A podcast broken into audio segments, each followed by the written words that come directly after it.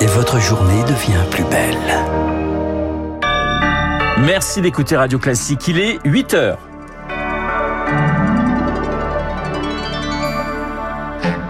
La matinale de Radio Classique avec Renaud Blanc. Jamais 203, Recep Tayyip Erdogan décroche un troisième mandat à la tête de la Turquie.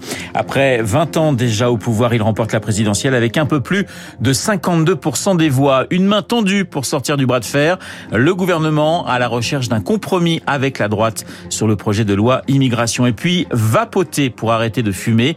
La cigarette électronique pourrait bientôt être remboursée par la Sécu. Radio.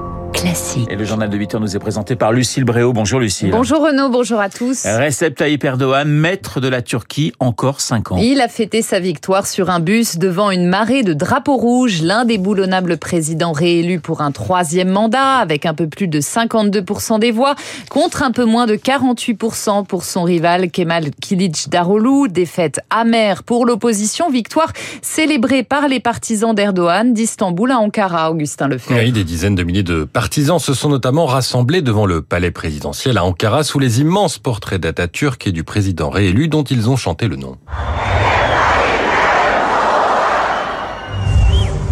Un peu plus tôt, Erdogan s'était réjoui de cette victoire. Si Dieu le veut, nous nous montrerons dignes de votre confiance, comme nous l'avons été pendant 21 ans. Qu'est-ce que j'avais dit? Nous ne nous arrêterons pas ce dimanche, nous irons jusqu'à la tombe. Avant d'ajouter qu'il n'y avait pas de perdants et que les 85 millions de Turcs avaient gagné de perdants, il y en a pourtant bien eu un hier. Kemal Kılıçdaroğlu, hué par la foule, il s'est dit triste face aux difficultés qui attendent le pays. Il parlait, il, il pariait sur l'inflation, la gestion du séisme de février ou le désir de changement d'une partie de la population. Paris raté. Ce matin, plusieurs chefs d'État ont félicité Erdogan, le président russe Vladimir Poutine, l'Ukrainien Zelensky, l'Américain Joe Biden ou le Français Emmanuel Macron. Augustin Lefebvre et plusieurs défis attendent désormais Recep Tayyip Erdogan. Le premier est économique, selon Dorothée Schmidt. Elle est responsable du programme Turquie-Moyen-Orient à l'Institut français des relations internationales. L'économie turque va assez mal. Elle a un terrible besoin de trésorerie, surtout après cette campagne électorale qui a été très dispendieuse pour l'AKP, pour Tayyip Erdogan. Donc il va falloir soit retrouver la confiance des investisseurs occidentaux, et là, c'est un peu compliqué parce qu'on aurait besoin de vraies réformes de gouvernance qui n'ont pas l'air de se profiler. Donc là, il va falloir aller chercher des sous euh, du côté des nouveaux alliés en fait de la Turquie. Hein. Je pense essentiellement aux monarchies du Golfe qui sont bien mieux disposées qu'elles ne l'étaient il y a quelques années envers la Turquie. Et puis toujours euh, ces flux d'argent gris qui viennent de Russie du fait de cette équidistance que la Turquie maintient face au conflit russo-ukrainien. La chercheuse Dorothée Schmidt, propos recueillis par Lucie Dupressoir pour Radio Classique. L'Ukraine, où Kiev a de nouveau été frappé cette nuit par des drones explosifs et des missiles, moins de 24 heures après avoir subi sa plus grande attaque de drones depuis le début de la guerre. 40, 40 cibles aériennes ont été détectées et détruites. Lucie, le gouvernement tend la main à la droite sur l'immigration. Construire un compromis politique, s'entendre sans se dédire, c'est le fil sur lequel évolue Gérald Darmanin, le ministre de l'Intérieur qui dit chiche aux républicains en proposant de reprendre certaines de leurs propositions. Gérald Darmanin prêt à durcir son dispositif sur les travailleurs sans papier, mais le chemin pour parvenir à un accord est encore sinueux, Victoire Fort. Les points de désaccord sont encore nombreux. Les titres de séjour pour les métiers en tension. D'abord, la majorité en a fait un marqueur politique. La droite, elle, craint un appel d'air et n'en veut pas dans la loi. Alors les ténors des LR et le ministre de l'Intérieur échangent. Je l'invite à réfléchir, raconte un cadre de droite. La majorité des Français approuve la mesure, répond un député de la majorité. Autre brouille, l'aide médicale d'État. La droite veut revoir le panier de soins et agite l'argument d'une explosion budgétaire. Malaise, l'aile gauche de la majorité ne veut pour l'heure surtout pas y toucher. La Macronie cherche les compromis sur les quotas des titres de séjour, par exemple, mais ne bougera pas d'un iota sur les traités européens. Sur cette loi immigration, l'enjeu pour le gouvernement est de convaincre LR pour éviter le 49-3, sans pour autant fracturer son propre camp. L'éclairage de Victoire Fort, objectif du gouvernement, un examen du texte au Parlement cet automne pour une adoption avant la fin de l'année, après les sénatoriales. Mettre fin à la pollution plastique, les négociateurs de 175 95 pays se retrouvent aujourd'hui à Paris pour élaborer un traité juridiquement contraignant. Le début de cinq jours de discussions pour tracer de grandes orientations.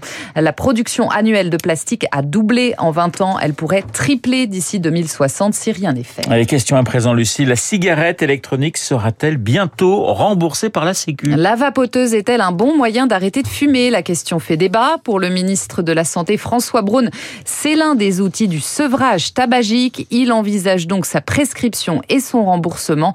Pour le pneumologue Gilles Dixot, pourquoi pas, à condition d'encadrer le produit qu'on insère dans ses cigarettes c'est quelque chose qui fonctionne, mais la prescription doit être faite dans ce cadre-là de façon relativement encadrée, c'est-à-dire que la cigarette électronique prescrite par des tabacologues doit se faire avec un contrôle de la quantité de nicotine que l'on met dans les liquides et comment on va diminuer progressivement la quantité de nicotine, mais pas une cigarette électronique comme ça. La cigarette électronique, c'est pas anodin, ça consiste en fait à, inhaler, à respirer des produits qui, pour certains, sont extrêmement toxiques. On l'a vu avec des affaires de parce que dans les liquides, euh, il y avait des huiles. Donc euh, la cigarette électronique, oui, tout dépend de ce qu'on met dedans. Au propos recueilli par Rémi Pfister.